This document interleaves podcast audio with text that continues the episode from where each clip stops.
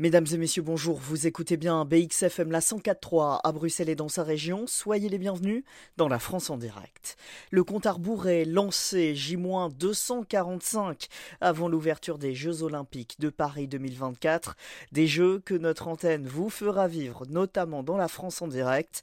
Et les chiffres sont hors normes. Près de 40 sites de compétition un peu partout en France, 4 milliards de téléspectateurs attendus et plus de 10 000 athlètes venus des cinq continents, des sportifs de haut niveau assurément, pour certains déjà médaillés lors des Olympiades précédentes, oui, mais pas forcément des professionnels.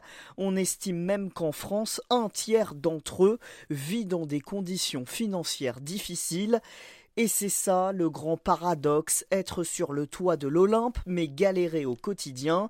Il faut dire qu'une préparation au JO, ça coûte cher, très cher même, jusqu'à 23 000 euros pour un sportif de haut niveau. Il faut payer l'entraîneur, les séances chez le nutritionniste ou encore les soins, mais surtout les voyages pour se rendre en compétition aux quatre coins du globe. Et la facture, eh bien, elle peut vite grimper.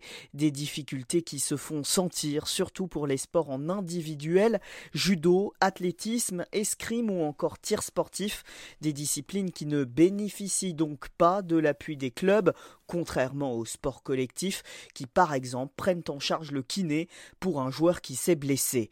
Alors pour ces champions euh, établis ou en devenir mais qui ont besoin d'un petit coup de pouce financier, plusieurs solutions et parmi elles le mécénat.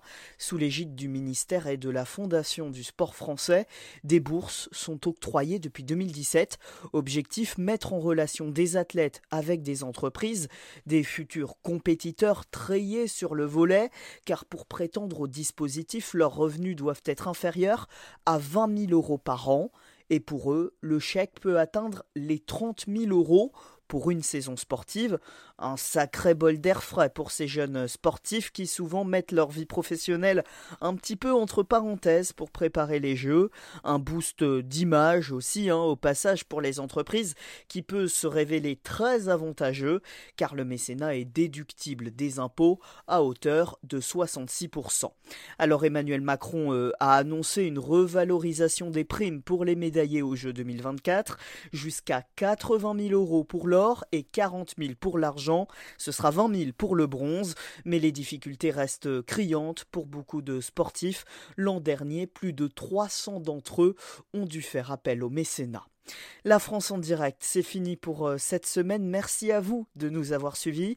Prochain rendez-vous avec l'info hexagonale, c'est dans 7 jours, même mieux, même heure. Prenez soin de vous à l'écoute de BXFM, à la radio et en podcast.